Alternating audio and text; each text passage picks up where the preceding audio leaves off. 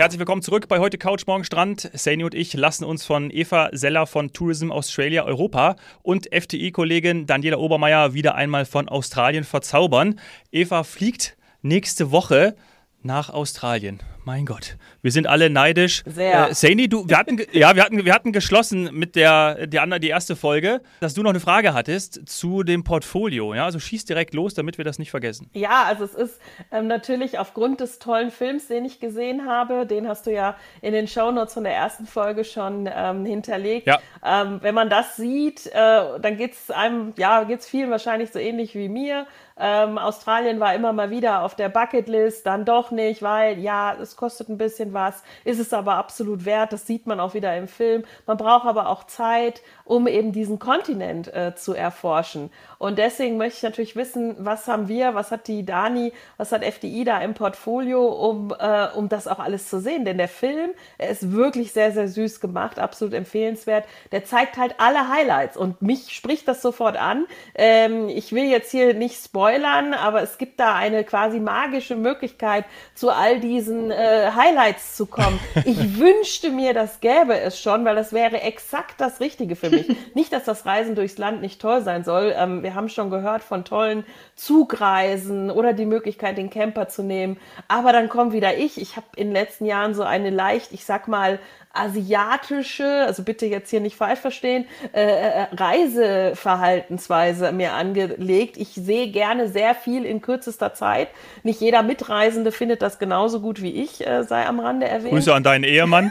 und, und deswegen, wie, wie lange bräuchte ich, um all das zu sehen, was dieser äh, Film uns zeigt oder was alle äh, Highlights sind? Und ich glaube, wir haben sogar Western Australia dann ausgenommen. Also wenn ich jetzt äh, Sydney ähm, wenn ich in den Norden, Sydney will ich machen, ich will in den Norden, ich will zum Great Barrier Reef, ich will den Uluru slash Ayers Rock sehen. Ähm, dann hat die Eva in der ersten Folge noch Tasmanien erwähnt. Ich glaube, das ist alles, das schaffe ich nicht, außer ich lasse mich äh, beamen.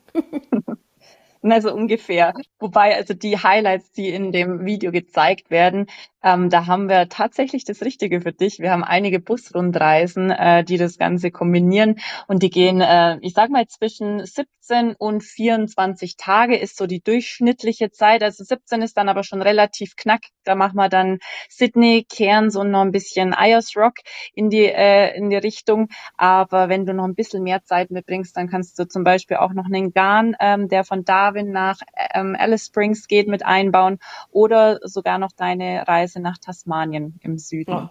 Aber das Ganze wird eben äh, von Packages ähm, zusammengestellt und das, der Vorteil ist einfach, du bist ähm, in, der, in dem Bus, du siehst wahnsinnig viel, du musst die Strecken nicht selber fahren. Äh, Inland äh, wird sozusagen, die langen Strecken werden auch geflogen und das ist alles bereits vorher für dich organisiert.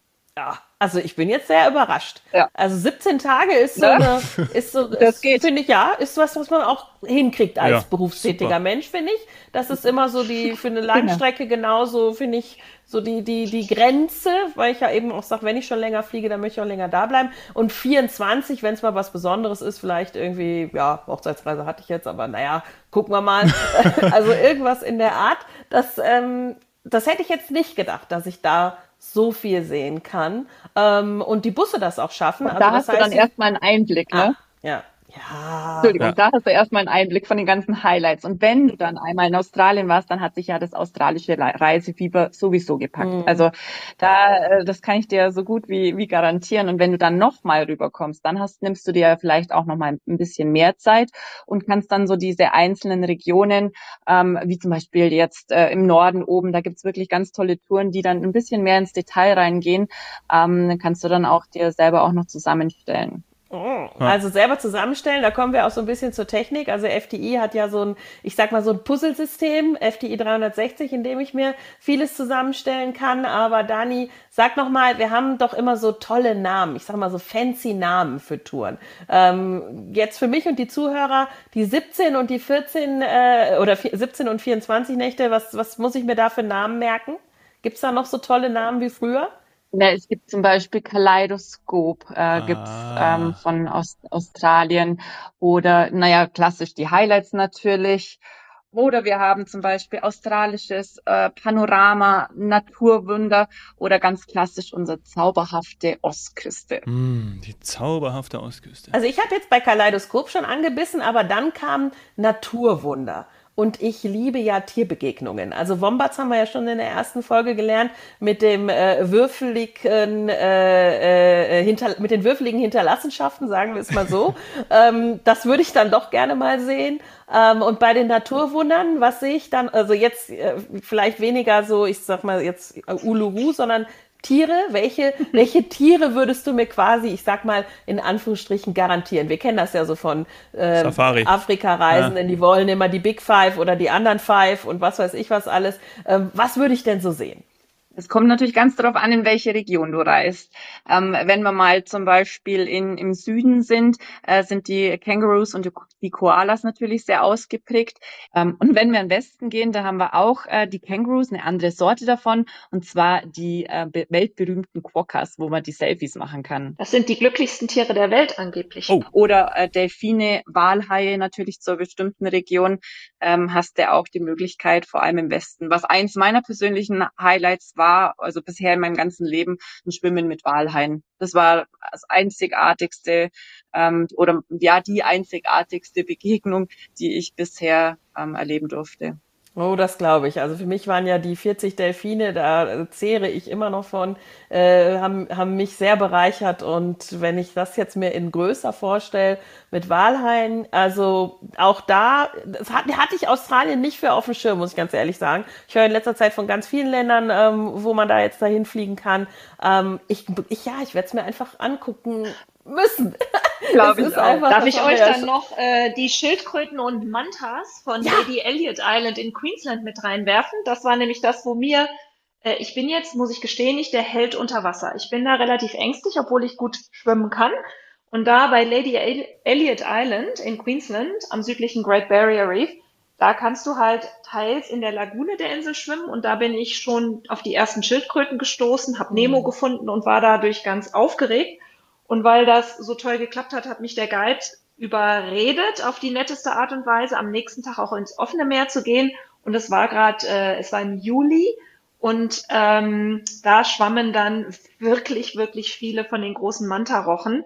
Und wie die sich im Wasser so elegant drehen und bewegen und so spielerisch unterwegs sind, das fand ich persönlich ganz, ganz, ganz eindrücklich und sehr emotional. Oh, ich krieg schon Gänsehaut. Und da bist du dann aber nicht nur geschwommen, sondern geschnorchelt, oder? Also du hast die dann. Genau, auch... geschnorchelt.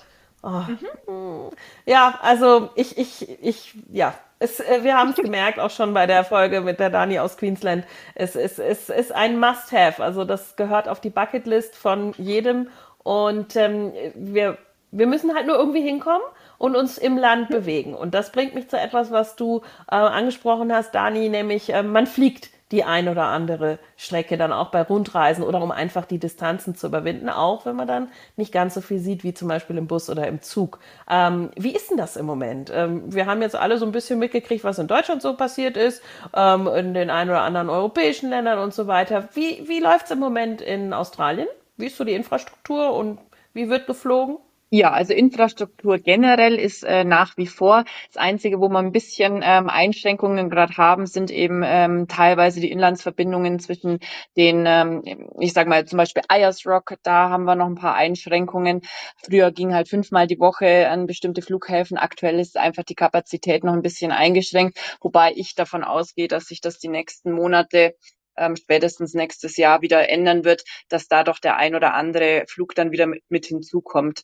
Ähm, deshalb würde ich einfach gerade aktuell raten, relativ frühzeitig zu buchen, dass man sich halt auch die ähm, Flüge oder die Route dann so zusammenlegt, dass wir da, äh, dass man dann da nicht ähm, ja lang lang suchen muss oder umstellen muss. Ja. Die Tiere vorhin, die haben mich zum Naturschutz gebracht. Also Tierschutz, Naturschutz, Umweltbewusstsein und wir haben ja in der ersten Folge auch schon ganz kurz drüber gesprochen. Eva, da hast du ja auch gesagt, naja, dadurch, dass die Australier ja viel auch in den letzten zwei Jahren in ihrem eigenen Land gereist sind, ist ihnen auch nochmal bewusst geworden, was sie für eine Schönheit da, da eigentlich haben. Und na, ich glaube, das ist ja auch gerade das, was, was uns alle umtreut. Ne? Also gerade nachhaltige Entwicklungen, die sich vielleicht nur noch mal verstärkt haben. Und nicht nur im Tierschutz, sondern eben, ja, alles eigentlich in Natur, äh, gesellschaftlich. Also da achten wir ja jetzt ja gerade auch in unserem Bewusstsein und Wertewandel viel deutlicher drauf. Und da vielleicht nochmal eine Frage dazu. Wie ist es jetzt wirklich vor Ort? Also was bekommt ihr damit? Weil es ist ja auch, glaube ich, ein Motiv von vielen Urlaubern, auch nachhaltiger zu reisen. Ne? Muss man ja auch sagen. Absolut. Man kann es ja gar nicht anders sagen und ich nehme mich da nicht aus. Wenn du reist, du möchtest dich ja schon auch gut bei der Sache fühlen. Ne? Also du ja. Äh, möchtest dich für dich selber wohl damit fühlen, was du hier gerade machst. Und wir, unser Ansatz ist da und ähm, den merkt man halt auch vor Ort. Ähm, dieses ganze Thema Nachhaltigkeit ist ja mehr als das Transportmittel. Es geht ja auch darum, welchen Fußabdruck hinterlässt du? Was bringt vielleicht deine Reise auch den örtlichen Communities oder Gemeinschaften? Und ähm, da haben wir uns halt zum einen auf die Fahne geschrieben, innerhalb Australiens da sehr viel Aufklärung zu leisten und auch darauf hinzuweisen, wenn ein Unternehmen, sei es ein Unterkunftsbetrieb oder sonstiges, ein besonders gutes Beispiel setzen, dass wir das halt gerne auch mal nach vorne holen, zeigen und anderen Unternehmungen zeigen, wie man denn auch wirtschaftlich nachhaltig sein kann. Denn das ist ja ganz wichtig. Die Unternehmen müssen ja trotzdem sich rentieren. Was ja. mir in dem The äh, Zusammenhang halt ganz, ganz wichtig ist, ähm, die Aboriginal-Kultur hat ja lange bevor es das Schlagwort Nachhaltigkeit gab, äh, eigentlich schon extrem nachhaltig gelebt. Denn hm. es ist eine Kultur, die letztendlich sich so viel von der Natur nimmt, wie sie in dem Moment brauchen, aber nicht auf Ernte oder ähm, Lagerung von äh, Lebensmitteln aus sind beispielsweise. Und, und dieses immer schon Zero Kilometer, ne? also dieses Thema, was genau. jetzt für uns ganz in ist, die haben immer das konsumiert, was halt direkt dort bei ihnen verfügbar war. Genau, und das ist halt was. Ähm, für mich ist es ein unheimliches Privileg, dass ich ähm, ja mit dieser ja, ältesten lebenden Kultur der Welt äh, sehr viel zusammenarbeiten kann und stets auch Neues dazu lerne. Und ähm, das kann halt auch der Besucher tun. Und die, ähm, das Schöne für mich an der Sache ist, es ist jetzt nicht so, dass die Aboriginal Tourismuserlebnisse nur deswegen ins Leben gerufen wurden, um dem Besucher was Schönes zu bieten, sondern es geht letztendlich wirklich darum, dass, und das weiß ich halt von, von persönlichen Bekanntschaften, dass die Aboriginal Communities halt nach Mitteln und Wegen suchen, sowohl Einnahmen für ihre Communities zu generieren, aber vor allen Dingen auch ihre Kultur weiterzugeben. Denn es ist eine Kultur, die nicht aufgeschrieben ist, sondern sie wird ähm, durch Bräuche, durch Tänze, durch Gemälde, durch äh, Gesänge weitergegeben. Und da ist es naja, ein Grundbedürfnis, etwas zu finden, dass die jungen Aboriginal Nachkommen halt auch einen Sinn und Zweck darin sehen, was, was ist, na sagen wir mal so, sie lernen zuerst mal, was sind denn überhaupt die Bräuche, Sitten und unsere Kultur und warum sollte ich es lernen? Ich könnte es ja jetzt zum Beispiel weitergeben. Hm. Und das Dritte ist, ich meine, da ist Australien ja nicht alleine, dass die First Nations äh, äh, ja, Communities ähm, das Bedürfnis haben, überhaupt bekannt zu werden, damit ja. ihre Kultur erhalten bleibt. Und dieses Storytelling, was uns allen heutzutage so wichtig ist, dass wir halt in Geschichtsform weitergeben, was ist denn so toll oder was, was passiert denn hier überhaupt? Das ist die Quintessenz ihrer Kultur. Das war schon immer Teil der Aboriginal Kultur. Und jetzt können sie es halt ganz offiziell machen und auch, auch auf der internationalen Ebene von sich und ihrer Gegend erzählen. Und wenn du auf einem Stück Land unterwegs bist und von dem Menschen erfährst, der sozusagen der Besitzer, wenn das auch vielleicht das falsche Wort hier ist, des Landes ist, ich finde, das gibt nochmal eine ganz andere Note und ist wesentlich ähm, emotionaler, wenn du schon durch eine Zeremonie überhaupt auf dem Land begrüßt wirst. Wenn es dann eine Zeremonie gibt, die dich unter den Schutz, ja, welcher, welcher Einheiten auch immer, ja. Äh, das können wir ja gar nicht so nachvollziehen. Ja. Aber ich meine, wenn mir jemand sagt, ich habe jetzt was getan, damit du hier gut beschützt durch das Land gehst, ähm, dann ist mir das selber auch wichtig, egal ob ich es hundertprozentig nachvollziehen kann oder nicht. Und das finde ich halt sehr spannend an der aktuellen Zeit. Und das andere, was ich dazu noch sagen will, das hört sich ja jetzt alles mal auf den ersten Blick sehr, sehr schwer an. Ne? Als ob das jetzt so hochkulturell und ich muss die ganze Zeit aufpassen und muss das alles verstehen. Das hm. Schöne ist, es kommt in den verschiedensten Arten und Weisen. Also um das Ganze mal ein bisschen zu leichter zu machen, beispielsweise an der Ostküste gibt es einen Anbieter in New South Wales, der bietet Stand-up Paddleboard Touren an. Und er sagt dann auch, er ist ein ganz witziger Typ und sagt, naja, Eva, wir waren eigentlich so die ersten Stand-up-Paddler der Zeitgeschichte jetzt, aber wir haben es halt nicht so genannt. Aber natürlich haben sie sich auf Brettern auf den Wasserwegen entlang bewegt und er bietet jetzt diese Touren an. Das macht ja dann auch Spaß. Man geht, ähm, man ist auf dem Wasser, sieht aber natürlich die äh, Landbereiche und er erzählt dann, was bedeuten diese Orte für seine Community? Was machen sie mit verschiedenen Gewächsen oder ähm, was, was holen sie aus dem Wasser? Und das ist halt ein wasserverbundener Teil des Volkes. Und äh, da kann man das auf ja fast schon sportlich spielerische Art und Weise lernen und kennenlernen. Mhm. Und in den Städten kann man das halt auch erleben. Also man muss nicht ins hinterletzte Outback, wenn man das nicht möchte, sondern kann auch, ob es jetzt in Melbourne, in Sydney oder sonstigen Innenstadtbereichen ist, überall dort diese Welcome to Country Zeremonien mitmachen aber man kann vor allen Dingen auch über die Bedeutung des jeweiligen Ortes dann ähm, was lernen. Also, ich also muss ganz sagen, leicht, ich, ne? Ja, genau. Diese, diese Leichtigkeit und auch der Zugang, das ist das, was ähm, ich, ich finde ganz, ganz wichtig ist und mir in den letzten Jahren auch immer bewusster geworden ist, weil wir haben alle etwas gelernt und zwar meistens etwas, was irgendwo aufgeschrieben wurde. Und du hast das gerade ganz toll auf den Punkt gebracht. Wenn ich nicht dorthin fahre und nicht das Storytelling dort erlebe, also dass mir jemand die Geschichte erzählt und erklärt, dann habe ich eine andere Art von Wissen zwar in meinem Kopf, aber nicht die, ich sag mal, umfassendste Möglichkeit, ähm, mich damit zu beschäftigen. Denn das Stand-Up-Paddeln hat irgendwann mal irgendwo einer, jetzt als Beispiel, niedergeschrieben, wer das erfunden hat, wo das zum ersten Mal stattgefunden hat. Und die, die das aber nicht irgendwo, ich sag mal, bei Wikipedia reingepinnt haben, die gelten dann nicht. Aber das stimmt ja nicht. Es genau. hat es gegeben, nur es ist halt nur gesprochen worden. Und deswegen ist es für mich eine der bereichertsten Formen zu reisen, wenn ich dann etwas höre, nicht lese, sondern höre, was ich sonst nicht mitbekommen hätte. Ich weiß es nur, da sind wir wieder bei Goethe, weil ich dort war. Und das ist, ähm, das ist immer noch eine der ja, höchsten Formen des Reisens. Wenn ich danach mehr weiß ähm, und auch mehr weiß, als irgendwo niedergeschrieben wurde.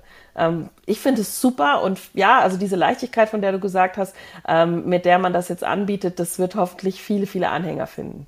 Ja, und ich finde ergänzend noch, es bleibt halt in deinem Herzen. Ne? Es ist dann was genau. sehr Eindrückliches. Du hast es selbst erlebt, du hast es mitgemacht, du hast einen Menschen kennengelernt, der seine Geschichte mit dir teilt. Und äh, ja, die werde ich dann auch nicht wieder aus diesem Herzen rauslassen und auch nicht vergessen. Und es verändert das und es verändert, es verändert das Bewusstsein, es verändert auch das Reiseverhalten, ähm, weil der Dominik vorhin eben dieses nachhaltige Reiseverhalten, was wir jetzt irgendwie natürlich endlich verstanden haben, dass wir das brauchen.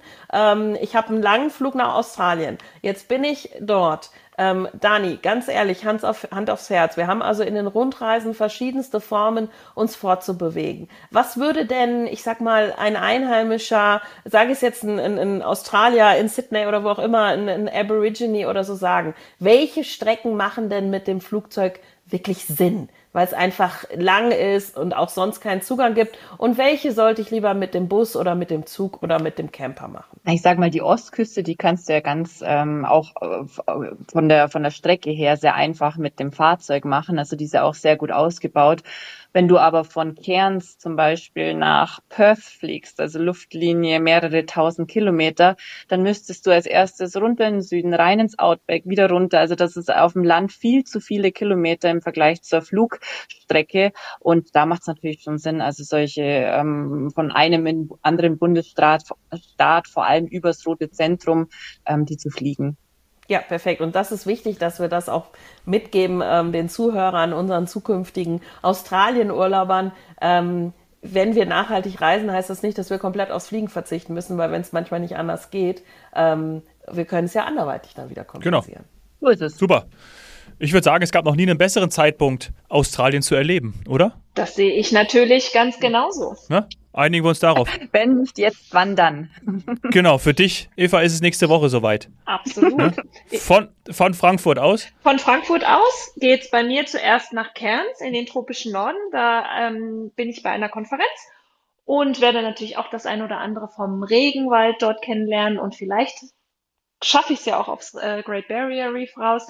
Und dann geht's halt äh, über Sydney nach äh, Hobart in Tasmanien und äh, dort dann nach Mariah Island, um meine viertägige Wanderung zu machen.